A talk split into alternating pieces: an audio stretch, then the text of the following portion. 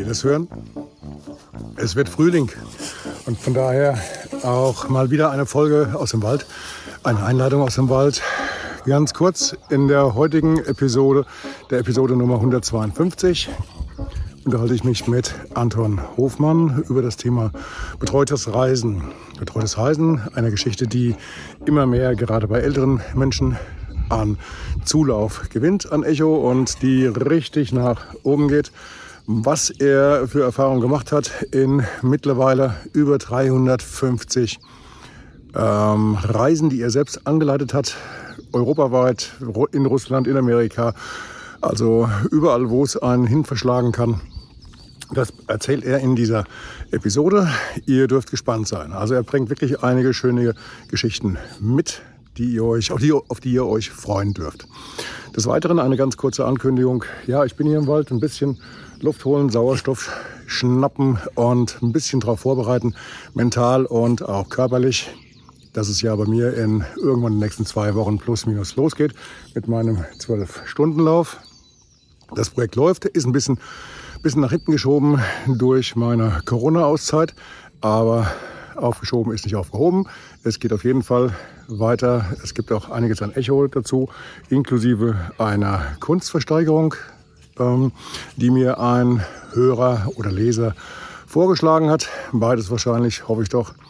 Und ja, dazu demnächst in der, in der darauffolgenden Episode Nummer 153 mehr, eventuell sogar mit einer Schaltung aus Beirut zu der NES-Schule, die anschließend auch dann das Geld aus dieser Spendenaktion bekommen soll. Gut, jetzt will ich euch auch nicht weiter auf die Folter spannen. Hinein in die neue Folge mit Anton Hoffmann. Seid gespannt, freut euch. Los geht's. Walkman, der Podcast, der Motivation gibt für ein Leben in Gesundheit und Bewegung. Idee, Konzept und Moderation Ralf Baumgarten. Der Journalist Trainer und Coach nimmt euch mit auf die Reise runter von der Couch hinein in ein gesundheitsbewusstes Leben in Bewegung.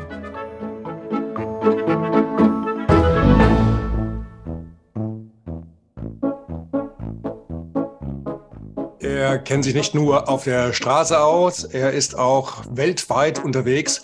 Anton Hoffmann war hier schon im vergangenen Jahr einmal zu Gast für den Automobilclub Europa und hat uns äh, dann einiges erzählt zum Thema Verkehrskonzepte der Zukunft. Wie sieht der Verkehr in der Zukunft aus? Wie könnte er aussehen und was können wir alle dazu beitragen? Heute haben wir ein anderes Thema, ein Thema, was jetzt nach Corona immer drängender wird, immer, immer, nicht drängender, aber immer mehr auf der Tagesordnung steht. Es geht ab in den Urlaub. Ich war jetzt gerade im Wald gewesen. Die Sonne scheint das erste Mal. Ich habe heute so viele Schmetterlinge gesehen, Mitte März, wie schon ja seit gefühlt Ewigkeiten nicht mehr. Es war ein richtiges tolles Gefühl und es kam sofort Urlaubsfeeling auf. Für Sie ist das ja nicht ganz so herausragend wie für mich. Urlaub haben Sie ja zum Glück öfter als ich. Hallo, Herr Hoffmann, schön, dass ja. Sie da sind. Was genau machen Sie denn permanent im Urlaub? Darf ich so übertreiben? Ja, permanent. Äh, die Zeiten sind nicht mehr ganz so, seitdem unser Enkel auf der Welt ist und diese Woche auch seinen 50, fünften Geburtstag gefeiert hat, bin ich mit ihm auch unterwegs. So ist es nicht. Und genieße ebenfalls wie Sie äh, die Natur rund um Rohnbach. Unser Rohnbach wird zurzeit übrigens renaturiert und das ist ein tolles Erlebnis für ihn, was Leute die Bagger alles wegmachen und Bäume fällen und so und wie sich das neu gestalten wird. Ja, permanent im Urlaub wäre schön.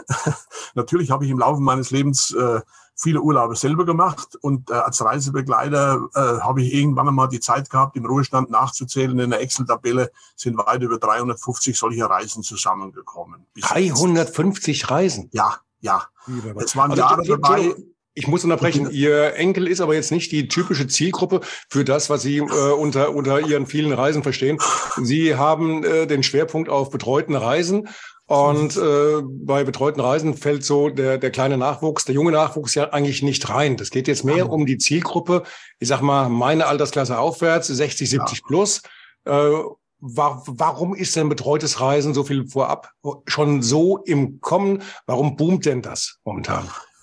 Das boomt deshalb, weil viele, äh, wenn sie in das etwas höhere und gesetztere Alter kommen, so äh, dass ich 70 Prozent meiner Gäste sind in der Tat 70 Jahre alt, Das hat sich ja in den letzten 80 Jahren enorm entwickelt. Früher ist man mit 70 erst in Rente gegangen, heute sind wir mit 70 auf Reisen.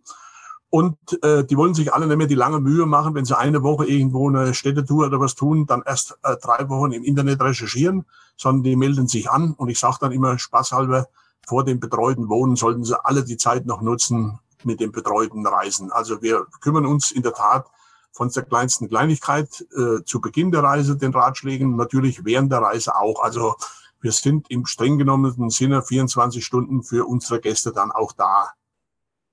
Und das beginnt, das beginnt praktisch von der, von der Haustür aus, also die Planung und das alles übernehmen ja Sie, beziehungsweise im Hintergrund jetzt der, der, ähm, der Club, ähm, der das mit äh, organisiert. Sie haben da ein ja. ordentliches, äh, sehr umfangreiches Programm zur Verfügung, äh, aus dem dann ihre, äh, Sie so, sowohl einerseits als auch dann natürlich dann ihre, ihre Mitreisenden dann auswählen können.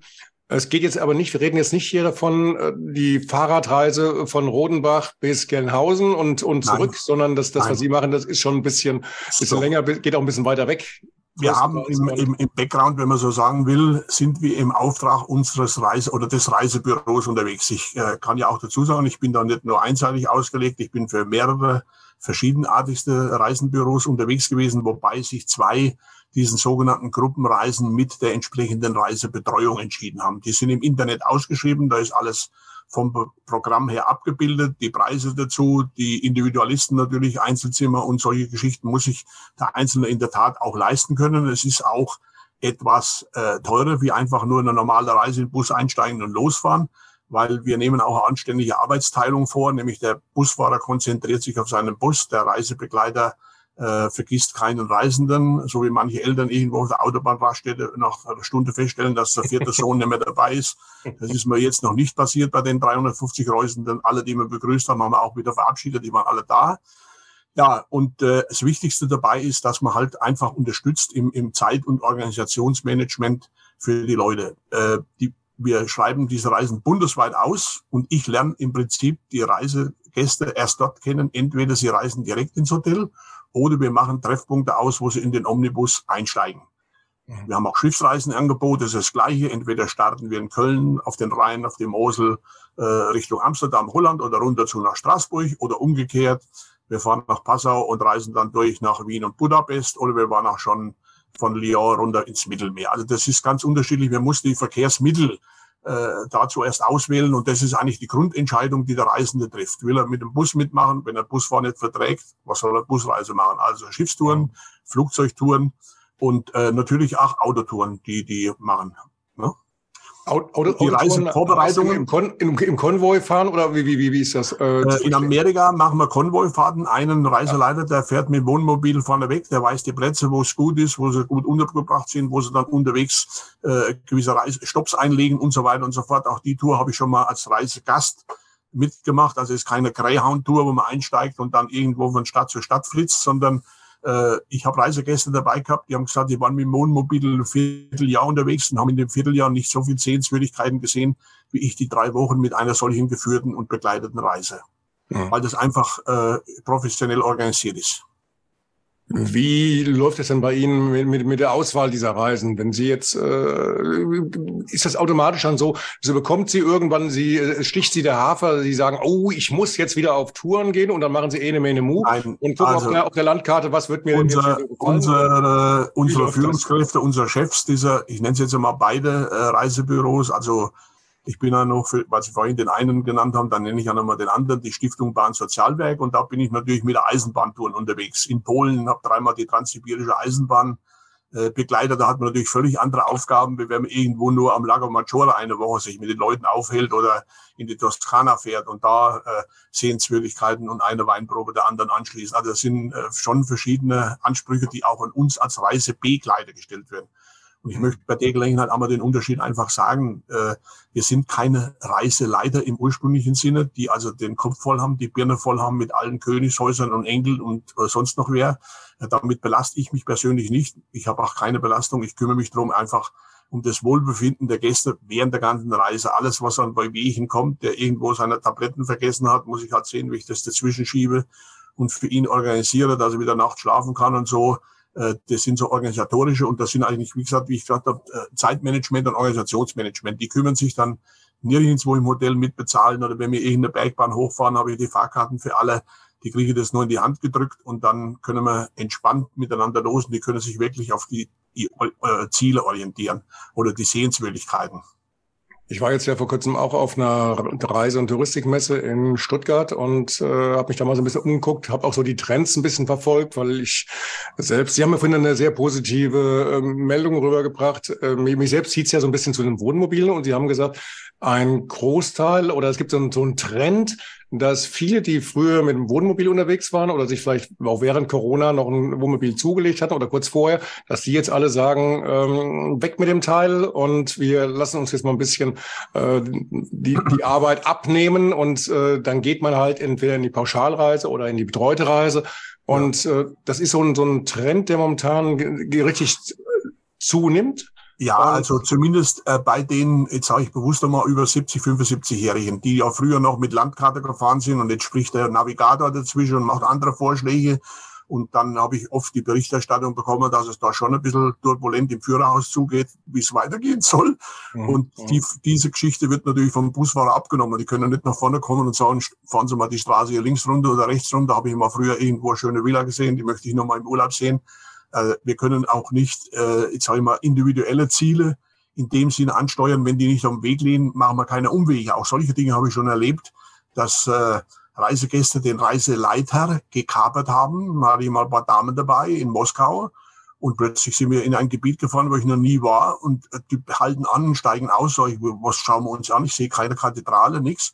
Ja, hier ist ein nobler Pilzhändler. Die Damen möchten noch mal Shoppingtour machen. Sag ich, stopp die die schon bestochen hatte vorher, ja, dass wir das Ziel ansteuern, habe ich natürlich der Reiseleiterin sagen müssen, meine Dame, hier bestimme ich die, äh, das, was im Programm steht, halte wir ein. Und wir machen nicht mhm. irgendwelche Shoppingtouren für äh, illustre Gäste, die mit im Bus sitzen. Ne? Also man muss auch äh, korrigierend manchmal eingreifen und dass irgendeiner von den Reisegästen den Job übernimmt und die Richtung bestimmt. Die Versuche gibt schon mal. wie, wie, wie lange machen Sie das denn jetzt schon? Also streng genommen sage ich mal eigentlich äh, von der Arbeit als Jugendleiter in, innerhalb unserer eigenen damals Gewerkschaftsjugend. Wir haben ja schöne äh, Reisen auch damals. Wir hatten für die Jugend einen 20-seitigen Katalog für ganz Europa, hatten natürlich den Vorteil, das dürfte ich jetzt eigentlich im Interview nicht sagen, ich nenne es jetzt mal Fahrvergünstigungen. Äh, damit ist der Begriff, glaube ich, allumfassend beschrieben. Ab dem zweiten Lehrjahr äh, konnten wir alle Schienennetze in ganz Europa bis nach Marokko benutzen. Und das habe ich bereits begonnen. Meinen 18. Geburtstag habe ich äh, in der Nähe von Monaco, zwischen Monaco und Nizza gefeiert. Da hat nämlich unsere Eisenbahnergewerkschaft heute noch ein tolles Europacamp. Das hatten wir mal als Erbstück vom, von der saarländischen Eisenbahn, als die nach 45 nach zur Franzosen gehören, haben wir da 5000 Quadratmeter Bahndamm geerbt. Das haben wir dann vom Zeltlager aufgebaut und heute ist es ein 40-Betten-Hotel, tolle Lage. Da war ich 14, 15 Mal unten und war zeitweise natürlich auch dienstlich immer verantwortlich für das Haus. Und äh, haben wir toll ausgebaut, wird heute noch genutzt. Also ich will nur sagen, da ging's los und heute über die 50 Jahre gerechnet, deshalb kommt die Zahl von 350 zusammen. Also früher war es vielleicht einmal im Jahr so eine Reise und eine private oder zwei privaten Reisen. Aber als ich dann vor ja, 17 Jahren in den Vorruhestand ging, dann hat sich das äh, Angebot oder die Nachfrage so ergeben, äh, mitzuarbeiten in den zwei Organisationen. Und wir sind dort jeweils ungefähr 30 beziehungsweise 10 äh, Kollegen, die auch mhm. geschult, fortgebildet werden. Mhm. Gerade nach so Unfällen wie mit dem Kapitän, der da mal zu Hause geholt und auf den Felsen aufgefahren war. Von da an sind wir sofort eingeladen worden, Erste-Hilfe-Kurs und äh, Beatmung üben und den Schein nachholen, falls uns unterwegs sowas passiert. Und mir ging es tatsächlich 14 Tage später so bei einer Begrüßung mit 200 Mann im Saal, hat einer Atemnot gekippt gehabt und kippt an der Bar um und fällt um. Und ich habe meine Rede unterbrochen, habe da Mund-zu-Mund-Beatmung gemacht. Und das war alles toll. Wir haben den äh, wieder äh, ja, zu sich gebracht und er hat den Rest der Reise mitmachen können. Also mir ist da ständig eigentlich gefordert als Reisebegleiter. Und wenn dann niemand dabei ist, dann läuft die Meute natürlich kreuz und quer. Das ist ganz klar. Das geht dann, wenn man zum Beispiel eine Schiffsreise macht und man geht vom Bus runter, gibt es ja Tagesausflugsangebote und die verschiedene Ziele ansteuern können. Dann stehen da eins, zwei, drei, vier Busse draußen an der Reling und das muss man alles vorher organisieren mit einer, ich sage jetzt bewusst nochmal Zettelwirtschaft, vier verschiedene Farben, damit die wissen, gar keine Zahl, Farbe kennt jeder, wenn er nicht farbenblind ist, steigt den richtigen Bus und kriegt das gezeigt, was er sich gewünscht hat. Also mhm. die Dinge werden alle so äh, mit abgewickelt, nenne ich jetzt mal im positiven Sinne für die Leute. Machen sich keinen Kopf drüber.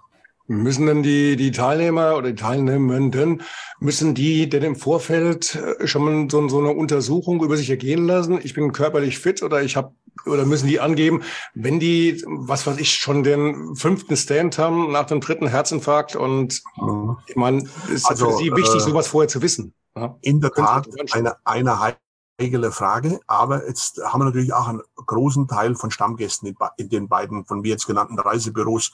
Ich könnte jetzt auch noch einen dritten Anbieter hier aus dem Main-Kinzig-Kreis, der ja mit Omnibusse solche tollen Angebote macht. Die haben das auch, diese Zweiteilung mit Busfahrer getrennt und Reisebegleiter.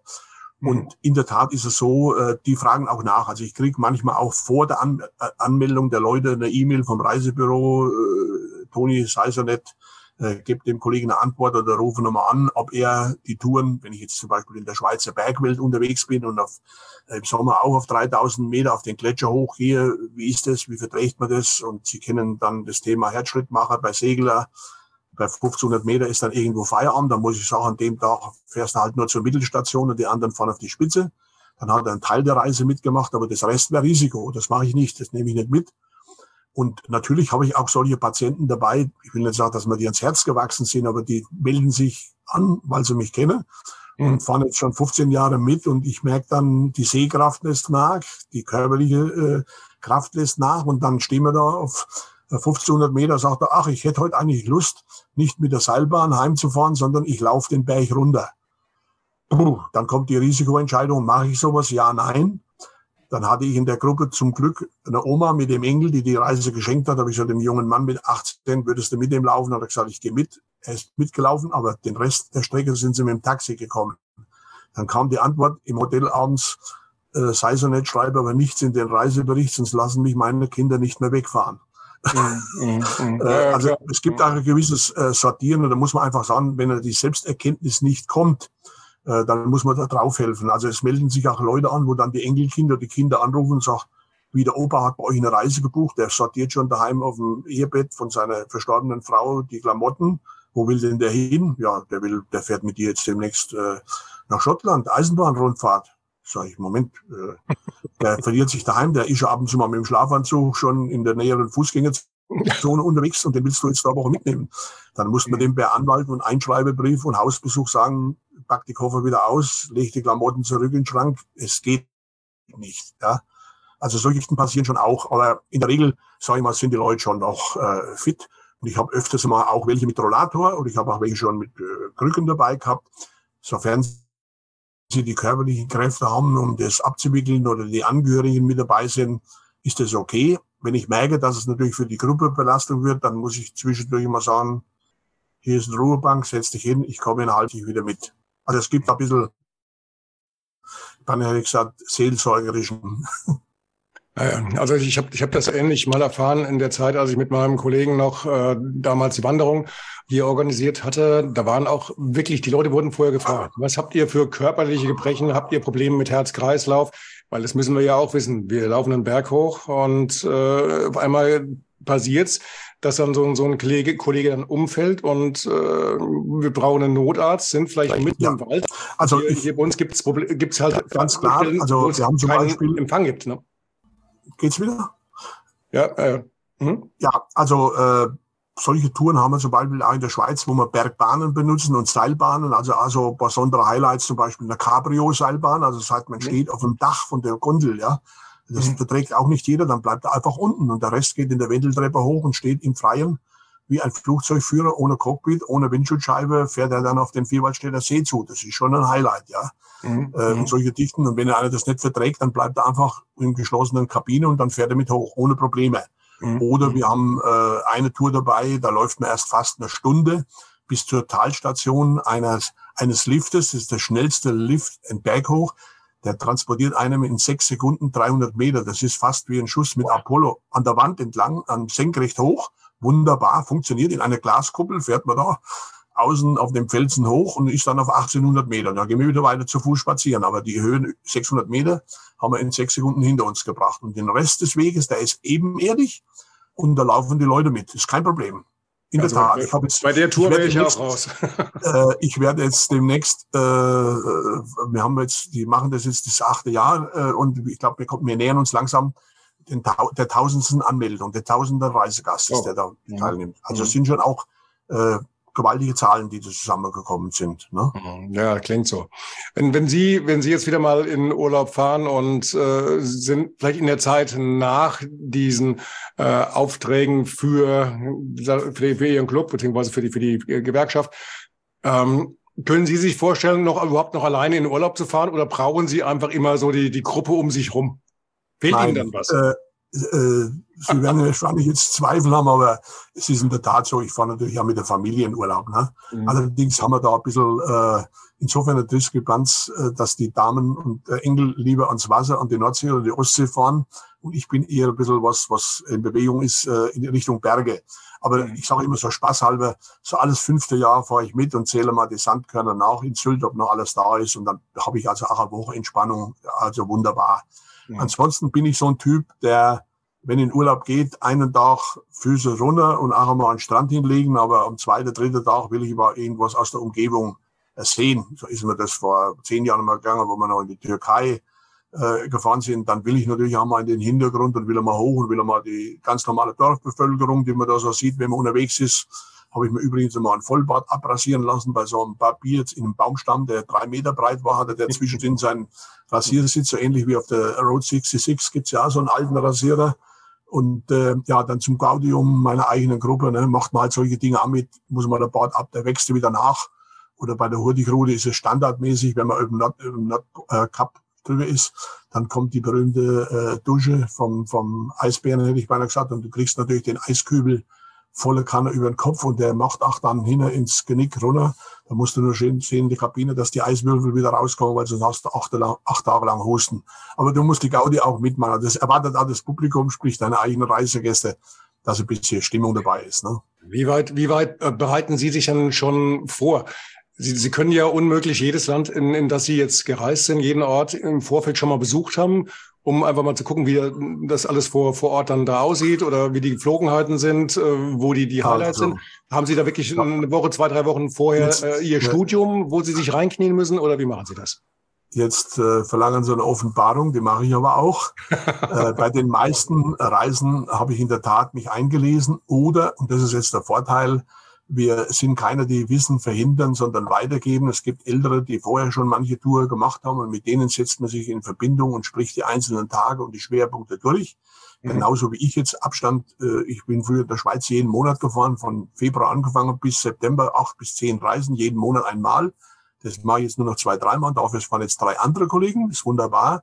Und die haben natürlich jeden Schritt und jede Zollschranke und wo sie sich verändern müssen, an wen sie anzusprechen, gibt man sich gegenseitig weiter. Und das machen wir auch bei Schulungen, äh, bei Seminaren, wie man sich so verhält. Also wir haben dann auch natürlich separate äh, Seminare Konfliktmanagement gemacht. Im Übrigen bei einem recht Prominenten, der die Reisebegleiter ausbildet. Der war jetzt mit sechs Sendungen im hessischen Fernsehen zu sehen. Aus Stuttgart ein Kollege und der Titel lief äh, der geilste Job der Welt, Reisebegleiter zu sein. Ach, das habe ich sogar gehört. Ich, ich habe hab ja, die Sendung gesehen, ich habe die Vorschauen gesehen. Ja, genau. Ja, mit, äh, toll gemacht. Und äh, ja, der kommt erst mal her, äh, ein Zopf, so ein Apparat von, von Haarwuchs drauf, lange und äußerlich, ja, haben sie mir erst mal guten Tag. Und sie machen, ja, er macht die Seminare. Und es war top, was der mit uns da durchgeführt hat. Da muss ich nochmal heute ein, ein wirklich absolutes äh, Dankeschön sagen, dass man die Chance hat, über die Reisebüros auch fort- und weitergebildet zu werden. Ja, zur Ursprungsfrage zurück. Äh, natürlich hat man genügend schriftliche Unterlagen. Also zum Beispiel bei der Hurtigrute kriegst du ein komplettes Buch und da ist von Tag 1 bis Tag 14 alles beschrieben, weil das wiederholt sich ja. Die fahren ja immer los und der Tag, das andere Schiff überholt das nächste und die 14 Tage bis Kirkenes rauf und wieder runter. Ja, äh, das ist die eine Seite. Dann hat man natürlich, kriegt man vorher Teilnehmerlisten mit den Handylisten. Man kriegt äh, Voger, eine große Erleichterung. Ich bin früher nach Russland gefahren und habe 80.000 D-Mark dabei gehabt, weil ich alles bar in den Hotels gezahlt habe. Und wenn Sie da eine Übernachtung machen und habe den dann 1000 Markschein hingelegt oder 500 Markschein, da ist der Hoteldirektor mit dem, früher mit dem Taxi gekommen, hat den Schein geprüft, weil das waren drei Jahresgehälter für die an der Rezeption. Die hat Angst gehabt, dass hier da Falschgeld unterjubeln. Ne? Also solche Dinge, das haben wir zum Glück nicht mehr. Wir haben nur noch, äh, was ich gut finde, einfach diese Verrechnungsgeschichten, die muss man halt alles, die Reiseleute laufen, da habe ich den Vorteil, wenn ein Reisestadtführer dabei ist, der erklärt und ich setze mich dann ab und organisiere Haseigel. Das Spiel findet täglich statt. Ich gehe voraus an die Bodenseeschifffahrt, löse da die Flug, die Scheine, damit die dann aufs Schiff können und so. Und die macht die Stadtführung in Lindau. Und dann stehe ich am, am Ufer, am Anker und gebe jedem seine Karte und der Fall ist erlöst. Also die haben sich da keine organisatorischen Dinge. Das geht weiter mit, äh, natürlich hat man auch einen Minisatz von Medikamenten und Hilfspflaster dabei für die kleinsten Fälle. Aber natürlich in jedem Land vorbereitet die Botschaftsnummer, die, die Telefonnummer von äh, Hilfsorganisationen, die man braucht. Auch das war schon nötig dass ich äh, 48 Stunden gestrandet war in Moskau und nicht rausgekommen bin. Und zu der Zeit gab es noch kein Handy und auch kein Telefon mehr. Ich war außerhalb vom Transitraum und das mit 25 Mann. Die Leute, die eigentlich am übrigen Tag wieder auf die Arbeit kommen sollten, aber wir waren immer noch in Moskau und sind dann losgefahren und äh, es war so viel Nebel in Europa. Wir sind in Prag gelandet. Ich habe schon gedacht, runter sieht nicht wie Frankfurt aus. Dann habe ich nachts um elf Uhr den Botschafter angerufen. In einer halben Stunde war ein Omnibus da. Der hat uns an den Prager Bahnhof gebracht. Wir sind eingestiegen, Fahrkarte hatte man auch keine. Ich habe einen Blankoschein von meinem Gewerkschaftsvorsitzenden gezeigt, habe gesagt, wir zahlen später, so viel Geld hätte ich nicht dabei. Und dann sind wir heimgefahren und in Schirnding am Grenzübergang sind wir in 30 Sekunden in, in die Telefonzelle, haben zu Hause angerufen, wir leben noch, wir kommen. Einhängen, der nächste. Standen wir da, habe ich dann takten müssen und suchten einen, der für mich am Sonntagmittag den Fahrdienstleiter macht. Ja. Hat alles wunderbar funktioniert und mit denen habe ich zum Teil heute noch, also wo Probleme entstanden sind und gut gelöst waren, die habe ich heute noch in der Leitung, die gehören heute noch zum, zum äh, Kommunikationsnetz. Ja. Prima. Ja. Herr Hoffmann. Äh, Sprachkenntnisse, vielleicht da noch ein Wort dazu. Ja, Natürlich haben genau. Sie äh, die, die Frage zu Recht. Also ich bin äh, einigermaßen, sage ich mal, reisetüchtig für, für Englisch. Äh, habe auch da nochmal dann, wie ich nach Hause ging oder in Pension ging, hier in Ronbach von der Volkshochschule, von der Gemeinde ein Angebot genutzt und wir haben dann so gespielt, als ob wir an der Hotelrezeption stehen oder am Flughafen und mussten uns da verteidigen, die Probleme aus dem äh, Weg räumen. Das hat die Kollegin auch sehr gut gemacht, war die in großen Bank in Frankfurt vorher äh, den Vorstand der Reisen organisiert hat. Die hat es äh, für uns gemacht. Tolle Geschichte. Und ja, in Russisch bringe ich vielleicht 100 Worte zusammen, die wichtigsten, die Sie wissen müssen. Ne, ist klar, guten Morgen, auf Wiedersehen und Danke und Bitte und, und Prost natürlich. Ne, äh, ist ja klar, das gehört zum Wodka dazu. Aber die Zeit ist leider vorbei. Da träumen heute noch viele davon. Ich habe sämtliche Republiken durchgemacht, also äh, von, von Vladivostok rüber, also das ganze Orient, Taschkent, Samarkand, Bukhara. Und ich gucke jeden Tag Fernsehen und kriege immer Bauchweh, wenn ich erlebe, dass die mit der Flieger jetzt das ganze Zeug und die Kultur zerschießen, da läuft's mir jetzt noch eiskalt runter. Das hat man gesehen, was sie in Afghanistan zerstört haben. Da war ich leider nur, oder Gott sei Dank nur zwei Tage und habe Not, Armut und Elend gesehen, die sich bei uns viele überhaupt nicht vorstellen können. Ne? Also in welchem Top-Zustand und bei allem Genörgel über unsere Politik und alles Mögliche. Mhm. Wir sind auf einem Niveau, das werden Sie jetzt bei der Messe da festgestellt haben, äh, unvergleichbar für viele äh, Länder dieser Erde und für viele Menschen auf dieser Erde. Und das befriedigt mich eigentlich auch, dass man den Leuten sowas äh, zeigen kann und dass die einen Spaß dran haben. Und es gibt in der Tat, weil ich jetzt gerade von den Schweizer Touren erzählt habe, da haben wir eine Tour, die, ich sag mal, die Standardtour ist, die nennt sich Big Five, also die fünf größten Sehenswürdigkeiten. Das gleiche machen wir im Winter mit einer abgewandelten Form, mit Zusatztouren dann nach Grindelwald und äh, äh, also ganz tolle Touren. Und jetzt nochmal speziell eine Tour im September, die habe ich dann, oder das können unsere Reisengäste auch anregen. Also wir nehmen auch Dinge ins Katalog auf, die gefordert werden. Bei der, bei der Abschlussgespräch frage ich dann auch die Leute, äh, wo war denn nicht, was würdet ihr gerne nochmal machen? Also dann kommen so Dinge auf wie Toskana, aber manche Dinge laufen sich eben auch tot. Ja?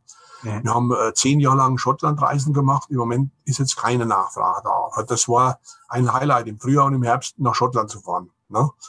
Und bei den anderen, die ich jetzt gerade gesagt dann haben wir jetzt, äh, äh, nennt sich jetzt äh, Steam Dream, also Dampfträume. Sind drei Zugfahrten äh, äh, unten mit der Vorgabahn, ist natürlich ein Top-Highlight äh, dann natürlich auf die äh, Brienzer Rothorn hoch, auch auf zweieinhalbtausend mit Dampf, also alles mit Dampf und die Rigi und drei Dampfschifffahrten, also wirklich mit den hundertjährigen alten Kähnen.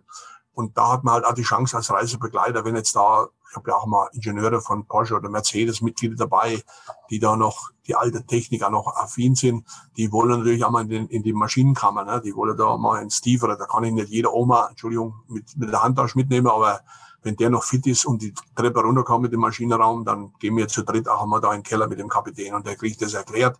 und ist happy. Also solche Sonderwünsche werden auch mal zwischendurch erfüllt. Ja, wäre das vielleicht ja auch mal was für Sie, hier mal nach Bad Orb zu kommen, wenn hier wieder die, die Bimmelbahn fährt, unsere, unsere Emma. Äh, die machen, die machen dann immer so Sondergeschichten, dass sie zum Beispiel vor der Abfahrt in den, vorne in diesen, diesen, wie nennt man das, Heizraum, wo, wo, wo, die, ja, wo die Energie da entsteht. Ähm, Führerraum, das muss als ehemaliger Lokomotivführer, also das war der Führerraum. Ähm, nee, also da vorne, wo, wo also dann, wo, wo dann die Energie ja, zwischen Kohlenkasten und so weiter. Und da wird dann irgendwie so ein Braten draufgelegt, der ist ordentlich eingelegt und wenn die dann irgendwann in Wächtersbach ankommen, ist der fertig ja. und dann wird gespachtelt. So, auf das der Briense Rothorn kriegt jeder Gast, der an seinem Geburtstag mit dem zufährt, kriegt aus dem Heißwasserkessel ein paar Würstchen. Das ist organisiert, das ist top, tolle Sache. Ja, funktioniert wunderbar. Apropos, jetzt machen wir äh, mal einen Werbeblock für den Main-Kinzig-Kreis und Tourismus und Reisen ein. Ja. Äh, ich habe natürlich auch schon äh, Gäste da gehabt. Da hat ein Hotel in Gelnhausen noch äh, funktioniert, die Mühle, die es leider nicht mehr gibt. Und mit denen habe ich mir dann natürlich Büdingen angeschaut. Natürlich waren wir auch in Bad Orb, logischerweise. Wir haben natürlich Gelnhausen, eine wunderschöne äh, Stadtführung gemacht mit vier Personen die das ja in dieser geschichtlichen Atmosphäre, das war ein absolutes Highlight, wenn du am Obermarkt stehst und unterhältst dich und dann schreit da einer vom Fenster dazwischen und die schreit zurück, halt dich raus hier, ich bin da unterwegs, nein, nein, und dann erfährt man, die gehören zusammen, ne? Äh, die, die geben sich wahnsinnig viel Mühen, genau. Und dann gehen wir in den Hengesturm und dann anschließend gab es natürlich noch äh, Appleboy ohne dann äh, in, der, in der Kaiserpfalz mit einem wunderschönen Gruppenfoto. Also das habe ich mhm. auch von mir schon selbst organisiert. Mhm. Und natürlich auch ein bisschen den bayerischen Spessart drüber noch nach Mestelbrunn. Da bringt man eine Woche voll. Mhm. Da habe ich mal Anregungen versucht, auch in unserem, jetzt muss ich fast was anschwärzen nochmal, in unserem äh, MKK-Tourismus, dass die mir mal so ein Programm aufstellen, das ich dem Reisebüro weitergeben kann. Ja, suchen Sie sich was zusammen, wir helfen Ihnen dann. Also das heißt, ich muss selber klingeln. Mhm. In jedem Hotel habe ich gesagt, danke für die Blumen. Ihr wollt niemand, ich fahre wieder woanders hin. Das ist das, eigentlich schade drum. Das ist leider so. Ja, das habe ich ähnlich auch schon mitgemacht. Ja. Mhm. Ja, also ich habe äh, ich habe solche Touren, äh, Touren auch gemacht in der Rhön mit Standpunkt aus äh, von von Fulda ausgehend, wunderbar. Damals noch raus bis Tann und äh, interessant so Gruppen. Selbst der Bürgermeister empfängt dich da. In Tann war ich da. Gut, er hat mit unserem Rodenbacher Bürgermeister mit dem Klaus äh, miteinander die, die äh, Ausbildung zum Diplom-Volkswirt gemacht. Mhm. Hat er gesagt, wenn du da hochfährst, klingst durch, der begrüßt euch. War auch so, ja. Und mittlerweile sitzt im Land auch, der ist nicht mehr da zu, zu, zu begrüßen okay. Aber es funktioniert und selbst mhm. bei Tagesreisen, auch da äh, erstaunlicherweise habe ich letztes Jahr als erstes Mal eine Gruppe von Eisenbahnerkollegen aus Würzburg, die Senioren, nach Hanau eingeladen da ist noch keiner von denen, obwohl die alle durchgefahren sind mit dem Zug, ne, nach Frankfurt und die Lokführer, noch nie einer ausgestiegen. Es hat noch keiner einen Quadratmeter Innenstadt von, von Hanau gesehen. Die waren voll auf begeistert und werden wahrscheinlich noch mal wiederkommen, weil wir haben das Programm, und das lernt man auch dazu als Reisebegleiter, nicht zu sehr überfrachten für die Leute in dem Alter. Früher habe ich getaktet, ich wollte halt viel sehen. Ne? Das ging, im Russisch hieß dann natürlich immer dabei, dabei, dabei. Das war ja fast wie im Kriegsvorschub, hätte ich mal gesagt, damit man noch alles unter das Tagesprogramm gebracht hat. Und das haben wir jetzt nicht gemacht. Wir haben schöne Stadtführungen gemacht, durch Hanau hin losgelegt, äh, am Goldschmiedehaus und vor. Und selbst unser Herr Oberbürgermeister Klaus Kaminski kam, äh, habe ich natürlich so getimt, dass er in seiner Freizeit von zwölf bis halb eins in der Mittagspause mal zum Brüder Grimm Denkmal kam, hat die Leute begrüßt, hat was zur Stadtentwicklung gesagt. War tolle Geschichte. Wir sind dann weiter bis rüber zur äh, äh, Wallonischen Kirche. Tolle Sache. Und dann Nachmittag, Mittag, schönes Lokal sage ich einmal auch nochmal Reklame, weil das ja bei Behinderte betreiben da, die Herrenmühle, aber tolle Sache, sitzt Toll, auf der Terrasse. Absolut, habe ich gerade dran gedacht. Ja. Draußen, sitzt draußen äh, auf der. Kinzig fast, das Wasser fließt unter den Füßen weg mhm. und dann anschließend noch Philipsruhe und die Schlossführer und dann die Heimfahrt. Die 40 Kollegen aus Würzburg waren happy und das nächste Mal machen wir mal Wilhelmsbad oder irgendwas anderes. Also es gibt auch in der Nähe, ich, ich bin ein begeisterter Fan äh, aus der näheren Umgebung und alle Schlösser, Burgen und irgendwelche Erhöhungen, wo nur Ruine zu sehen ist, die, also das schaffe ich noch. Ne? Ansonsten mache ich nur, sage ich immer spaßhalber, Autobahn- und Seilbahnwanderungen. Ich bin also nicht der große Fußgänger. Aber die Touren, die ich da mache, die betreue ich noch wunderbar so. Mhm. Ja, Gut. und es geht weiter mit den Gästen, was ich vorhin angedeutet habe. Äh, abends gibt es ja kurze Vorstellung. Wir haben ja immer Anmeldungen aus ganz Deutschland. Also ich habe nie irgendwie dass die jetzt nur aus Hessen käme und ich weiß ja am Anfang nie, wo die herkommen. Also ich habe dann welche von Rügen und Berchtesgaden Und die kriegen dann organisatorische Hinweise, kriegen auch immer gesagt, wer aus welcher Stadt ist. Und plötzlich sind dann welche da. Ich habe mir schon gedacht, das Gesicht kenne ich. Aber sie wussten nicht, dass sie sich beide gleichzeitig angemeldet haben. Und dann nenne ich die Orte und Städte und dann hat er sofort Diskussionen so am Abend, dass die sich kennenlernen. Und dann kriegen sie ihre Angebote fürs Hotel, die Freizeitmöglichkeiten, die es im Hotel gibt. Und wichtig bei solchen Touren, man muss Informationen wiederholen, wiederholen, wiederholen, damit das alle, die ja auch zum Teil mit Hörgeräten unterwegs sind und die Batterie irgendwann einmal nachgelassen hat, sage ich immer spaßhalber, äh, kriegen die abends gesagt, was am nächsten Tag ansteht, auch wie sie sich zu kleiden haben, mit Schuhwerk, mit Klamotten, mit Ausrüstung, ein bisschen Verpflegung mitnehmen, Getränke nicht vergessen und so Geschichten. Und das hängt dann aber natürlich auch an, einem, an einer schönen Aushangtafel. Da können Sie das abfotografieren, hat heute jeder Handy, der weiß, da stehen die Uhrzeiten, da steht der Treffpunkt drauf. Das hat sich wunderbar eingefädelt die letzten Jahre. Perfekt. Und früh, äh, wenn ich jetzt da unterwegs bin und wir fahren mit dem Zug los oder was am Bahnsteig, bin ich, das eine Bild, glaube ich, habe ich Ihnen mitgeschickt gehabt. Da stehe ich dann am Bahnsteig mit meiner Abfahrtskalender, mit der grünen und erkläre nochmal, wie der Tagesablauf ist und dann geht's los. Und wenn dann ein Stadtführer oder ein Reiseleiter dabei ist, der erklärt natürlich dann unterwegs alle Zonen und Ecken und Kanten, äh, die da sind und zum geschichtlichen Hintergrund damit auch der, jeder Gast das mitkriegt. Das, ist also, das funktioniert eigentlich ganz gut. Und natürlich auch bei dem Personenkreis äh, ein Thema, man dürfte es nie unterschätzen vom Zeitplan, äh, den, die, die Aufsuchung der Erlöserkirche. Klammer auf, Wollery Boch Ausstellung, WC, Klammer zu. äh, wenn Sie das vergessen, äh, kriegen Sie Probleme mit den Leuten, weil die verlaufen sich einfach, die hauen einfach ab aus, der, mhm. aus dem Drang heraus und dann mhm. sind sie schwer am Suchen, bis sie die alle wieder finden. Also das ist äh, genauso wichtig wie den Eingang einer, einer historischen äh, Kirche zu finden, muss der Reiseleiter oder auch die städtische Führung wissen, wo kann ich jetzt die ganze Mannschaft mal hinschicken, ohne dass wir Stunde rumstehen, bis alle durch sind. Mhm. Ist zwar ein ba banales Thema, aber äh, ja, aber wichtig, Leute, das, das, das, das kann entscheidend sein. Wichtig. und, äh, da geht einmal leider Gottes eine Stunde verloren, die man eigentlich sonst wo hätte, wenn man das nicht gut organisiert oder geplant hat. Ja. Mhm. Äh, also das wollte ich eigentlich noch schon dazu sagen. Das nicht vergessen und Selbstversorgung, auch da äh, gibt mir Tipps. Man muss nicht unbedingt, das hört sich jetzt äh, komisch an, wenn ich das sage, man muss nicht unbedingt die Getränke im Fünf-Sterne-Hotel einkaufen. Da kann man auch mal eine Stunde früher aufstehen und geht in den Nachbarladen und macht sich der Rucksack voll. Da hat er der Hotelier nichts dagegen. Das ist ganz normal und trinken. Nur mit den Klamotten und das ist peinlich, wenn dann jemand kommt und stellt da fünf eingekaufte Bierflaschen auf den Tresen und fordert den Zimmerschlüssel. Das habe ich gesagt, das müsst ihr euch abgewöhnen. Also das geht natürlich nicht. Ne? Wir sind also keine äh, Plastiktüten-Reisende oder so oder oder ne? Es sollte schon ein bisschen äh, ich habe dann immer gefragt, war der bei der Bundeswehr, was hat das jetzt mit der Bundeswehr? Ich sagte, ja, Tannen und Täuschen muss man schon mal lernen, auch wenn es noch im Alter nicht funktioniert. ne? Und das klappt eigentlich äh, ganz gut, das muss ich ganz ehrlich sagen. Ne? Hm. Ja, das ist so der Tagesablauf, äh, der Rhythmus, auch maximal zwei bis drei Stunden pro Stadtführung, mehr dürfen nicht sein. Und jetzt kommt auch so ein entscheidender Punkt für dieses betreute Reisen und für die Bewegung der Leute. Man will in der Regel ja nicht immer die doppelte Strecke durch die Städte laufen. Und dann kann man das wunderbar organisieren. Ich denke zum Beispiel einmal an Pisa, an Pisa oder Florenz, wenn er mit dem Bus da unterwegs war, oder, oder in, äh, ja, in, in San Gimignano irgendwo in der, in, in der Toskana, dann fahren wir meistens zu einem Stadttor rein im Süden und gehen im Norden raus und der Busfahrer fährt schön außen rum. Ach, das ist bei vielen anderen Unternehmen, äh, ja, ist der Busfahrer dabei und muss das erklären. Dann lässt er die irgendwo raus, lässt die erst einmal eine halbe Stunde vom Busparkplatz in die Stadt laufen. Das ist bei uns nicht so. Der Busfahrer ist wie ein Privatchauffeur oder wie ein Taxifahrer der fährt uns zum Ausgangspunkt, verschwindet und über Handy kommt er wieder bei. In diesen großen Städten ist er mittlerweile so, Parkgebühren 250 Euro am Tag kostet ein Omnibus in Florenz. Ach. Nur mal abzustellen, ja. Mhm. In Monaco die Stunde 50 Euro. Können Sie am Tag 10 Stunden drin bleiben, haben Sie 500 Euro. Das müssen Sie mal kalkulieren vorher. äh, erst was mit dabei ist, dann schicke ich den weg. Der steht irgendwo in der Wüste, der findet schon Platz an der Tankstelle und da gebe ich ihm lieber 10 Euro oder 20 Euro Trinkgeld und sage, ess und trink und in drei Stunden kommst du wieder. Ja, ist preiswerter wie für 300 Euro irgendwo einen Parkplatz auf. Also ja, und, und, und die, die uns dort begrüßen, die verlangen auch von dir als Reisebegleiter, dass du die Meldung abgibst, jawohl, meine Gruppe ist vollzählig, der Bus kann vorfahren. Der dürft nicht sich hinstellen, da steht keine fünf Minuten. In Wien am Vormittag kommen 250 Busse auf Sonntag früh in, in Schloss äh, Schönbrunn. Ja, das geht im Taktverkehr. Also Sie können durchzählen, 50 Mann. Die müssen in maximal fünf Minuten ausgestiegen sein.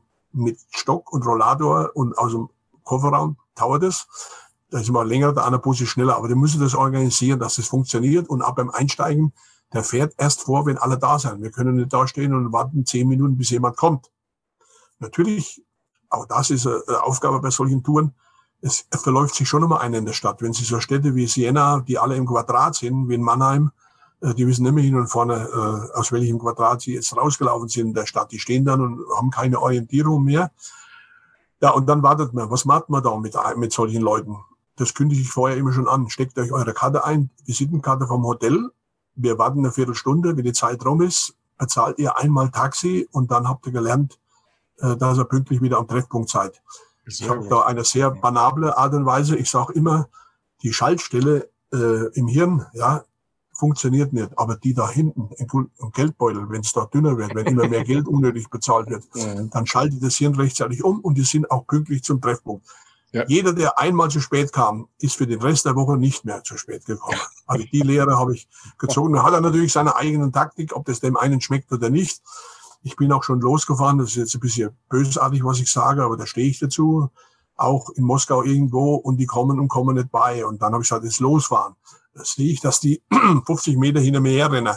Bin aber trotzdem nicht stehen geblieben. Ich bin einmal um den Block gefahren, habe einmal Herzklopfen verursacht und dann habe ich sie einsteigen lassen. Am nächsten Tag waren die pünktlich und ich habe es auch nicht mehr vermisst bis zum Ende der Reise. Also manche Leute muss man auch, ich will jetzt auch freundliche erzieherische Maßnahmen vornehmen, aber eine Gruppenreise ist halt keine Individualreise. Also das muss man wissen, wenn man sich anmeldet, hat man gewisse ich will jetzt auch organisatorische Zwänge, aber zeitliche und organisatorische Dinge muss man mit der Gemeinschaft einhalten. Vor, vor allen Dingen, wenn, wenn die zu spät kommen und können sich, äh, halten sich nicht an die Regeln, die, die kosten ja nicht nur die, ihre, ihre eigene Zeit, die kosten ja auch die, die Zeit von allen anderen, die, die dann warten müssen, die sich ärgern und äh, so die ihre Lebenszeit äh, ja. verlieren, diese für den Ausflug eigentlich opfern Ganz wollten. Klar. Und, wenn Sie äh, zum Beispiel, was ich dieses Jahr auch wieder mache, die äh, Bregenzer Festspiele hm. betreue hm. und dann hast du so einer, der da lange rum ist und dann kommst du zu spät ins Hotel, damit er da essen und hin und her. Da kannst du nicht zu spät zur Vorstellung. Die machen irgendwann die Schotten dicht. Entweder bist du drin oder bist du nicht da. Ne? Mhm. Und äh, da muss man natürlich ein bisschen äh, nachhelfen. Aber eigentlich ein Lob an alle Gäste. Also ich habe äh, solche Fälle bei jetzt wirklich Tausenden, die da teilgenommen haben. Äh, ich glaube nicht, dass ich zwei Hände bräuchte, wo ich äh, zehn Mann hätte, die man mal auf die du eigentlich äh, ermahnen musst, dass das funktioniert. Es kommt ja eine gewisse Selbstdisziplin äh, auch dann im Bus auf. Ne? Das Rumoren und das Warten, können Sie sich ja vorstellen, da kommen ja die Forderungen dann auf, von einem Barkeeper bitte mal äh, den Kühlschrank aufmachen, für jeden ein Piccolo zahlen, ne? für der, der äh, die Verspätung verursacht hat. Mache ich natürlich nicht. Nein, machen wir nicht. Aber der Ruf schallt schon ab und zu aus der hinteren Reihe nach dem Motto, und wo bleibt jetzt der Piccolo für die Verspätung. Ne? Mhm. Aber das sind die Erlebnisse, die man so bei so einer Tour hat. Ne? Ja, dann und, vielleicht und, zu dem, ja, zu den, äh, zu den Tagesprogramm. Das habe ich gesagt, wichtig ist schon in der Tat einfach äh, die Dreiteilung bei einer Busfahrt. Also ich bin äh, auf, aufgrund der anderen Geschichte mit dem Autoclub natürlich schon davor, dass der Busfahrer sich voll und ganz auf seinen Verkehr konzentriert. Ich liebe es überhaupt nicht, wenn der Busfahrer unterwegs zum Fenster ausschaut und über Handy möglicherweise oder über die Mikrofonanlage sagt, und jetzt seht er links der Glossglockner und rechts die Gedächtniskirche. Das ist nicht seine Aufgabe. Der hat auf den Vordermann zu gucken hat uns unfallfrei zu fahren und zu chauffieren und keine Zwangsbremsung an der Ampel hinzulegen. Und die Aufgabe hat entweder der Reisebegleiter, wenn ich mich auskenne, vorne, oder dann in der Regel, wenn ein Reiseleiter vorne sitzt, der macht die Erklärungen. Und seine Aufgabe ist einfach, die Leute zielgerecht zu fahren und natürlich auch hilfsbereit zu sein bei Koffer, End- und Beladungen und solche Geschichten und möglichst nah an der Rezeption hin und nicht nur, weil er äh, einen billigen Parkplatz gefunden hat, die Leute früh 200 Meter irgendwo durch Rom äh, laufen lässt, äh, um, den, um den Koffer zu schleppen. Das macht ein Busfahrer nur einmal, da, da rufe ich auch in der Firma an, äh, das nächste Mal bitte Busfahrer auswechseln. Habe ich auch schon gemacht. Einer muss sogar mal von Schottland heimfliegen haben einen anderen einfliegen lassen. Also solche Konflikte gibt's auch mal, äh, die da ihr Eigenleben führen. Ne? Dann hat er mir irgendwann erklärt, habe ich gesagt, wie lange bist du schon Busfahrer? Sagt er, na, ich bin schon zwei Jahre da. Sag ich, aber du bist ja vom Lebensalter schon ein wenig weiter. Was hast du denn vorher gemacht? Ja, da habe ich Langholz gefahren. Habe ich gesagt, danke, die Erklärung genügt mir. Ja, die haben ein Problem. Die haben heute ein Riesenproblem, muss ich Ihnen sagen, Herr Baumgarten, äh, Busfahrer zu finden. Sie kriegen das ja wahrscheinlich auch mit. Äh, die Unternehmen. Das ist ja keine angenehme äh, Dienstschicht und so weiter. Und viele sind halt auch leider mit der Bezahlung nicht so gewesen. Und die haben jetzt in der Tat äh, Probleme, äh, das nachzuholen. Also ich, ich, krieg, ich krieg's bei mir ja mit bei den Speditionen, dass die Speditionen, die jetzt meine Zeitung immer liefern, dass die halt äh, extreme Probleme haben, Personal zu finden. Und die, die, die kratzen ja auch alles zusammen. Ich, also was ich gehört habe, 16.000 16.000 Speditionsfahrer, die allein in Deutschland fehlen. Mhm. Das sind mit ja. die Preise, die bei uns auch am meisten äh, gestiegen sind bei der bei den Druckereien, bei den Internetdruckereien. Äh, einerseits natürlich die, Druck, die Druckkosten, auf der anderen Seite auch dann die ganzen Preise für die Speditionen, weil die halt äh, jetzt auch deutlich mehr zahlen müssen und äh, da richtig investieren mussten und und und und ja. im Endeffekt. Also äh, da glaube ich, äh, kann ich das einfach mal so ganz also ehrlich sagen, das ist auch unser Anspruch in dem Falle, wo ich, egal ob ich für diese Stiftung unterwegs war oder für den Autoclub, also mhm. die Voraussetzung sollte schon sein, dass A, so ein äh, Unternehmen äh, eine gewisse Zertifikation hat, sprich ich gehe sogar so weit zu sagen, eigentlich erwarten wir von dem auch, dass der einen Betriebsrat hat und einen sauberen Tarifvertrag und seine Leute anständig bezahlt. Und das ist meiner Meinung nach eh, aber das ist wieder eine andere Geschichte, Corona-Thema. Alle Gastronomen, die ihre Leute anständig behandelt und bezahlt haben, die haben keine Personalprobleme und jetzt äh, kommt zum Vorschein, wer wahrscheinlich in der Vergangenheit äh, Geschäfte gemacht hat. Äh, Sie haben vorhin das Stichwort Finanzamt gegeben, die dann Zuschüsse wollen, wo ja keiner in die Buchhaltung einsteigen darf, weil da kriegt das Grausen. Ja. ja. Mhm. Ja, ja äh, wichtiger Punkt, die Wissensvermittlung der Reiseleiter. Also ich habe das vorhin angedeutet, ich bin da nicht so äh, äh, eingestellt wie manche, die sich noch mehr vertiefen und was erzählen und äh, Jetzt kommt noch ein bisschen so eine unge ungeliebte, zynische Bemerkung, je höher der Anteil von Lehrern bei so Gruppen ist. Ne? Da kannst du natürlich viel erzählen, da kriegst du natürlich Korrekturlesung. Also da halte ich mich dann zurück, das überlasse ich dann lieber denen, die, die, äh, die das Thema studiert haben und die da auch Geschichte und Historie erzählen, mit denen können sie auch diskutieren, da mische ich mich ja nicht ein. Aber in der Regel haben wir äh, äh gute Leute, die diese, diese äh, Reisebegleitungen machen, also die Stadtführungen und so weiter machen.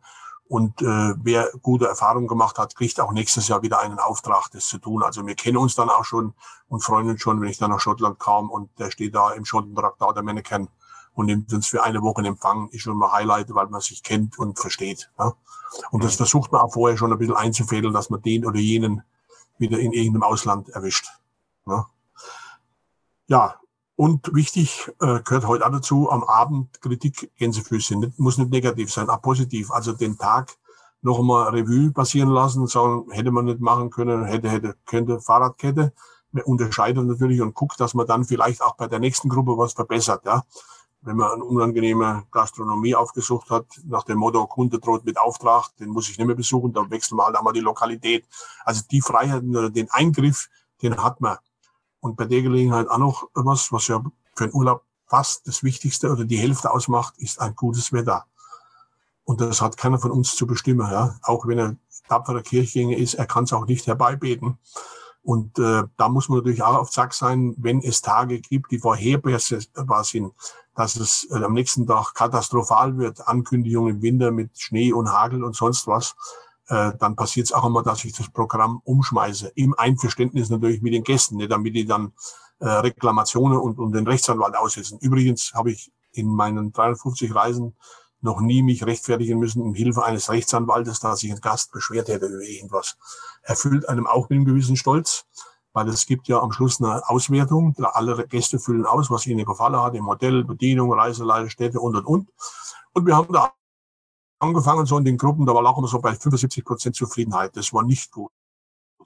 Aber wir haben uns in den 15 Jahren wirklich hochgerappelt auf 90 Prozent. Heute haben wir 90 Prozent äh, Zufriedenheit unserer Gäste mit dem, was die Reisebüros, die Reiseleiter und, und Busfahrer alles anbieten. Also es ist immer noch Luft nach oben. Man manchmal bist du halt ein bisschen buschig Hose, wenn da einer mal auf den Senkel gegangen ist, der schreibt halt da zurück. Äh, die Antwort war nicht höflich oder so. Da muss ich halt dann auch mal mit erleben. Da kennen Sie mich jetzt auch so ein bisschen vom, vom Typ her, dass ich dann nicht unbedingt derjenige bin, der immer alles stille, die Füße stillhält, wenn das zu bunt wird. Dann muss ich ja mal sagen, eben ist der Horizont erreicht. Jetzt machen wir es nicht so, wie Sie wollen, sondern wie der Rest das möchte.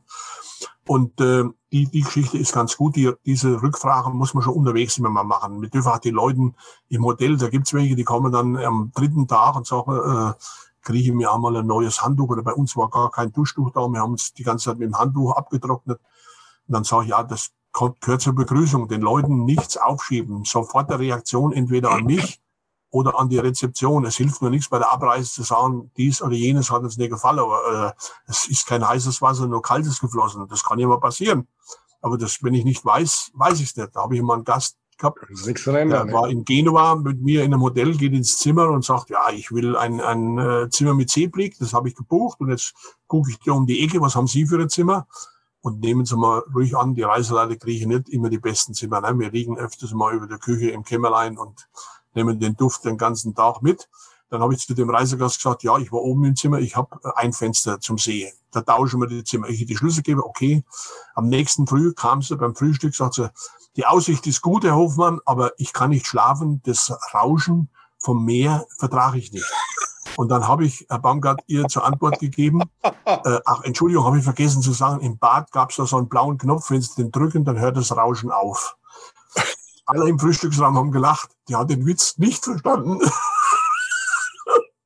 ja, was bleibt Ihnen als Argumentation? Ja, können, können alle waren begeistert, wie ich sage, haben Sie ja, den blauen Knopf gedrückt, wäre das Rauschen weg. Ne?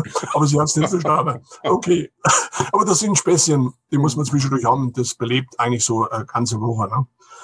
Was natürlich wichtig ist, wir entlasten die mit Fahrkarten, mit Einzelschein. Ich habe ja gesagt, mit den äh, ganzen äh, Reservierungen in den Lokalen und so. Also das ist alles vorbereitet, da kann man nicht erst auf die Suche gehen, das muss äh, funktionieren. Und äh, in vielen äh, Touren ist auch so, man hat zwar eine Fahrkarte, aber dann braucht man heute neuerdings, sind, ist ja kein Personal da. Überall Strichkarten, wo man durch die Sperren läuft und wieder rauskommt und bezahlt hat und dass man das alles mit den Leuten gut organisiert vorher, das funktioniert perfekt. Und am letzten Abend gibt's natürlich äh, einen kurzen äh, Rückblick, nochmal Kritik oder was. Natürlich die Frage, äh, was gibt's als nächstes oder nächstes Jahr. Also ich mache natürlich auch am, äh, nicht am letzten, sondern am Abend zuvor jeweils immer eine Präsentation, äh, was auf vorgesehen ist bei unseren Reisen und dann können sie auch die Wünsche äußern und sagen, was vielleicht nächstes Jahr mal wieder auf dem Programm kommen sollte. Und dann kommt, kommen wir eigentlich zum Schluss, nämlich der Abreisetag. Und da habe ich natürlich auch äh, unterschiedliche Erfahrungen gemacht. Also erstens einmal, es entsteht immer äh, eine unheimliche Hektik, gerade bei Busfahrern. Jeder will möglichst als Letzten den Koffer einladen, damit er dann als erstes am Zielort rausnehmen kann. Und mhm. da sind die Leute äh, schon in solche Hektik verfallen, dass die mir über die Bordkante, also am Gehsteig gestürzt sind und zwischen die Koffer und haben sich den Kopf aufgeschlagen und ich habe die mit Blaulicht am Abreisetag ins Krankenhaus abliefern. Dann habe ich natürlich, das war in Tallinn zum Beispiel, bei einer Reise wunderschön durchs Baltikum. Es war wunderbar. Zum Glück waren die Schwiegertochter und der eigene Sohn mit dabei. Und da hat er gesagt, ja, die Oma, die hat schon überlegt im Koffer, was er einpackt und wäscht, weil die geht nächste Woche schon wieder auf Reise. Also die war mit ihren Gedanken die Reise war abgeschlossen, fertig, stürzt vom Bus runter und kam aber noch Mittag dann, 14 Uhr ist der Flieger gegangen. In der Zeit war er behandelt, kam dann wie so eine Indianer-Squaw mit weißer Bauchbinde um, um den Kopf rum und die Feder hätte noch gefehlt. Und dann sind wir wieder miteinander heimgeflogen. Also das, oder ich habe auch schon welche gehabt, die Schlüsselbein gebrochen haben und die Reise abbrechen äh, äh, mussten. Und ich muss dann an dem Abend organisieren, dass die mit Taxi zum Flieger nach Mailand kommen, weil die kannst den Bus nicht mehr heim zu durchschütteln mit so einer, mit so einer Krankheit oder mit so einem Unfall. Aber das lässt, das muss man halt alles durchmachen. Also 24 Stunden bist du schon äh, umher. Ich frage mich heute nur manchmal, wie habe ich das geschafft ohne Handy? Es ging früher auch gut. Mhm. Auch mit Hilfe vom Normaltelefon oder mit Gesprächen. Heute hat man doch schon eine größere Hilfe äh, durchs Handy. Ne? Ja, also das ist ein, Normalerweise ja. müssten Sie sich jetzt, sich jetzt hinsetzen, so irgendwann in, äh, in naher Zukunft und mal so ein Buch schreiben, die die besten, keine Ahnung, 50 Anekdoten der letzten so und so viele Jahrzehnte. Ich glaube, das Buch kriegen Sie relativ schnell sehr dick, sehr voll, oder? Die Überlegung hatte ich schon, aber ich ziehe da den Schluss draus. Bin ich ganz ehrlich, Herr Baumgart, da bin ich realistisch das wäre so sinnlos, wie wenn du Fremden einen Dia-Vortrag hältst von einer Gruppe, mit der du auf Reisen warst. Das interessiert nur die und der Rest ist tödlich, auch in der eigenen Familie. Wenn man die Stimmung in den Keller fahren will, dann musst du sowas erzählen, wo keiner dabei war. Und deshalb lasse ich das mit dem Buch. Okay. Äh, aber die Anekdoten, was man so unterwegs erlebt, äh, es gibt ja viele, die sowas geschrieben haben. Und dann, wenn einmal die Leute so ein bisschen müßig im Bus sitzen, dann gebe ich solche Dinge schon ab und zu mal äh, zum Besten. Zum Beispiel, äh, in, in teuren Fünf-Sterne-Hotels haben Direktoren dann immer berichtet, äh, was so alles los ist. Ja, also irgendwann haben sie mal nach vier Wochen festgestellt, äh, dass unterm Bett kein Teppich mehr ist. Und das war ein, wirklich ein teurer, geknüpfter, tolles Muster. Da hat einer mit dem Tapeziermesser die Betten hochgehoben und hat da ohne seit zwei Quadratmeter als Bettvorleger eingerollt und irgendwo im Bus mitgenommen und daheim säumen lassen Nein. als Fußabstreifer. Äh, da lachen die sich kaputt, aber das stand mal in der FAZ sonntags. Der zweite Gig war, den fand ich noch äh, viel lustiger, den habe ich persönlich erlebt. Ich habe jahrelang auch Reisen nach Montreux oder an den Genfer See gemacht, waren äh, wunderschöne Touren. Irgendwann nach der fünften Reise bist du halt dem Chef immer bei und äh, beim Abreisetag sagt er immer erst, Toni, lass bitte die Zimmermädchen überall durchgehen und dann sage ich, wann du abfahren kannst mit deiner Truppe. Wir gucken mal, was so fehlt. Ich meine, Bademantel ist ja völlig uninteressant, die Föhn sind alle festgeklemmt, ist alles nichts. Aber dann waren ja mal eine Zeit lang die kleinen tragbaren Fernsehapparate, waren ja mal gängig, die da überall rumstanden. Und in einem noblen Dellsee kannst du die schon mal in die Mitte packen mit dem Kopfkissen. Ne? Da lohnt sich der Koffer für 50 Euro und den Fernseher für 500 Mark mitzunehmen. Ne? Und dann hat er festgestellt, da und da und da fehlt was. Sagte, ich will den Gästen jetzt so nahe gehen. Wir machen jetzt eine Durchsage. Äh, die Rezeption macht den Roller runter. Es ist keiner von uns hinter unten zu sehen. Ich mache jetzt einen Raum auf. Da sollen die Leute mal alles abgeben, was sie jetzt bei uns eingepackt haben. Äh, hat er gesagt, Toni, was meinst du, was da passiert ist? Ich musste meine Kollegin in Genf und in Lausanne und überall anrufen. Der Raum hat nicht gereicht, was die schon gesammelt hatten während der ganzen Fahrt haben die dort abgeliefert, das gar nicht mir gehört hat. Da hatten die in vorhergehenden Hotels, also nicht nur irgendwie so billige Schaum, äh, was weiß ich, Shampoo und so, Ferz, das, da brauchen wir nicht drüber reden.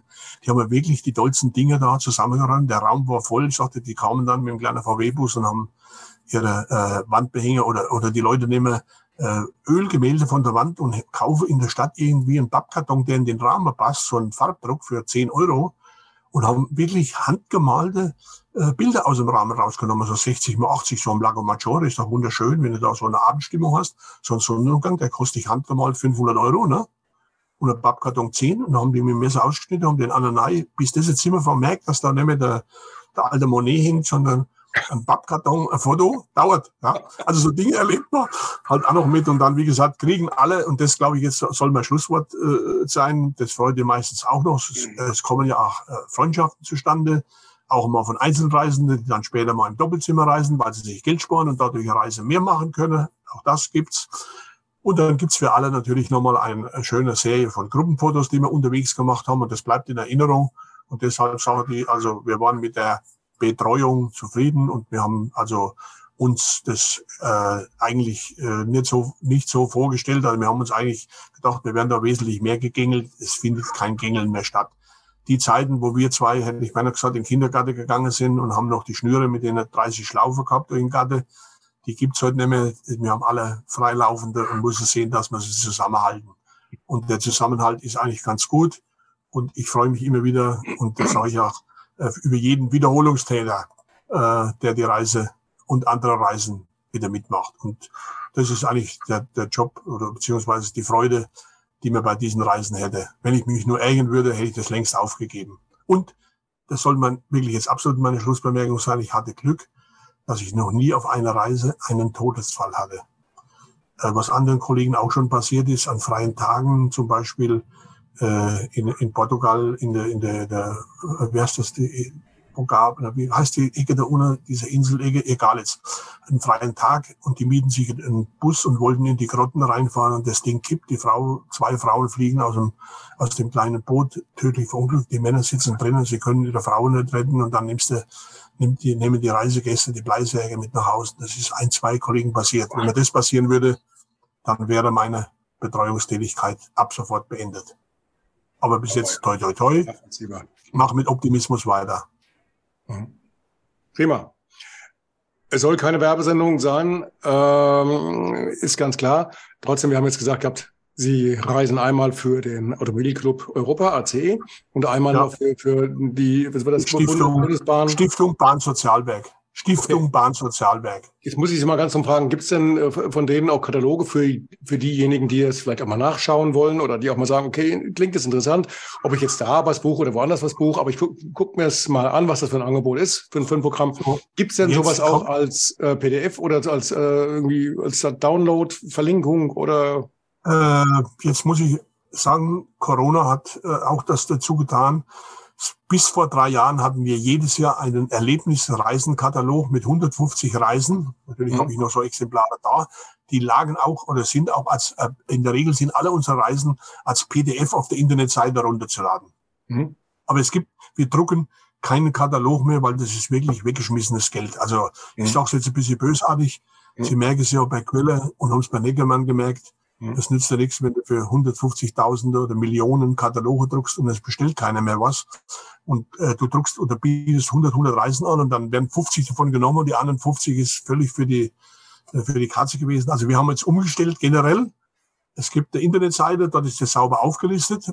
Äh, und dort gibt's für jede Reise eine individuelle äh, PDF-Datei, die man sich runterladen kann, wo dann alles von der Beschreibung jeden Tag und äh, von Preise alles drauf ist. Gut, dann schicken Sie mir doch bitte nochmal Schicken Sie mir doch bitte nochmal die beiden Links mit zu, dass ich die hinten in die Show Notes mit reinfügen kann und auf die Wunderbar, in, in den Bericht von, von der Homepage. Und ja, dann äh, sind, glaube ich, auch unsere Zuhörer und Zuschauer auch bestens jetzt bedient. Herzlichen Dank erstmal für, für das äh, erneute Gespräch und die vielen tollen Einblicke. Und ja, noch bin ich ja zu jung, aber demnächst wahrscheinlich werde ich mich auch mal bei Ihnen umschauen. Also die, die, die Altersgrenze geht noch unten. Also äh, ich habe jetzt mittlerweile 50-Jährige auch schon dabei. Also es ist in der Tat so. Ah, äh, sehr gut. Jetzt kommen die, jetzt kommen die Vorruheständler, ne? weil ich gesagt habe, ich hatte, ich hatte das drin, halt, ob das so ab, ab äh, 70 ungefähr losgeht. 70 Prozent der Leute sind Nein, nein, nein, nein. Also das müssen wir vielleicht irgendwie noch korrigieren. Äh, natürlich, ich habe auch schon mal 30, 40-Jährige dabei. Äh, selten halt, ne? Mhm. weil die wollen alle ihre eigenen Läufer haben. Die wollen nicht so in der Gruppe durchgeschoben werden. Aber ich habe lockere 50 äh, oder 56, also in dem Bereichsklasse jetzt, wo so in die vorgezogenen Altersteilzeiten und so, die gehen, die machen das. Ne? Es gibt von mir auch noch Wünsche, die hatte ich jetzt geplant vor, vor Corona, aber da haben die Teilnehmerzahl gemangelt. Ich wollte unbedingt natürlich mal mit ähm, Transrapid in, in, in China fahren, der also früher mit Atemschutzgeräten nur bedient werden konnte, mit 5200 Meter hoch. Aber die haben heute Züge, da sitzt du drinnen ohne Atemschutzgerät und von Peking rüber und den Jiangsu zurück. Und das wären so drei Wochen eine schöne Rundreise gewesen. Wir hätten wir 15 Mann sein müssen. Wir sind nur auf 12 gekommen, hat das ja. Büro abgesagt. Aber jetzt nach all dem Corona und China, danke, bleibe ich lieber im europäischen Umland. Mhm. Mhm. Ja. Gut. Schönes Wochenende. Samstag. Ja, ebenfalls. Tschüss. Alles ist gut. Danke. Ciao, ciao. Danke. Tschüss.